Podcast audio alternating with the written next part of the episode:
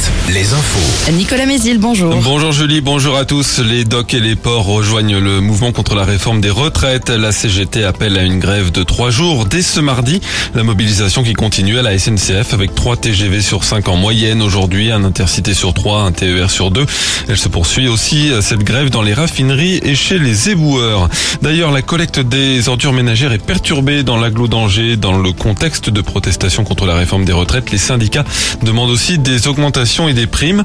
Le biopôle de Saint-Barthélemy d'Anjou est bloqué euh, depuis hier matin. Plus aucun camion d'entrée ou ne sortait hier. Un, mouvement qui doit se poursuivre pour une durée illimitée. En Charente, ce sont les agents d'Enedis qui sont en grève contre la réforme des retraites. Ils bloquent depuis hier matin le site de l'île d'Épagnac, tout comme les agences de Confolant et de Ruffec. Celles de Cognac et de Barbezieux doivent entrer dans le mouvement aujourd'hui. Les interventions d'urgence sont assurées, mais pas les rendez-vous programmés. Une enquête pour meurtre ouverte à Poitiers où un jeune homme de 19 ans a été tué dimanche dans un parking souterrain de Saint-Éloi. La victime qui sortait récemment de prison aurait reçu une balle dans la tête. Selon Centre Presse, un individu a été interpellé sur place hier dans la matinée. Le tribunal de commerce d'Angers doit se prononcer aujourd'hui sur la situation de l'entreprise Carré Neuf. Le promoteur immobilier a soudainement fermé ses agences à Angers, Saumur ou encore au Sable d'Olonne. De nombreux clients font part de leur colère et de leur inquiétude sur les réseaux sociaux alors que le chantier de leur maison est à l'arrêt.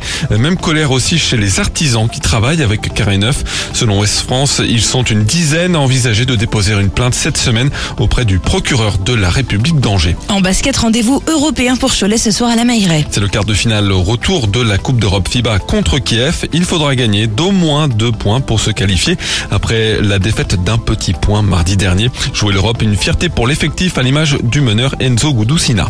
Je pense qu'on reste tous d'aller très loin dans une, dans une Coupe d'Europe, déjà très content de la jouer et, je pense qu'on a notre carte à jouer, donc euh, même si on a un point de retard sur le match retour, euh, en plus on est à domicile dans notre public, donc euh, je pense que tout le monde tient à cette victoire, donc j'espère que ça va le faire. En National 1, Poitiers, dernier de la poule haute, se déplace à Rouen, le leader dans la poule intermédiaire, Chaland joue à Boulogne-sur-Mer.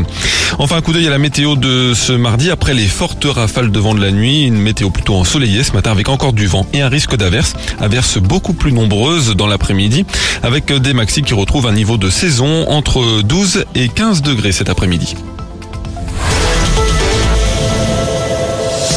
Alouette. Alouette. Le 6-10. Le 6-10. De Nico et Julie. Alouette. Mardi 14 mars, bon courage pour cette nouvelle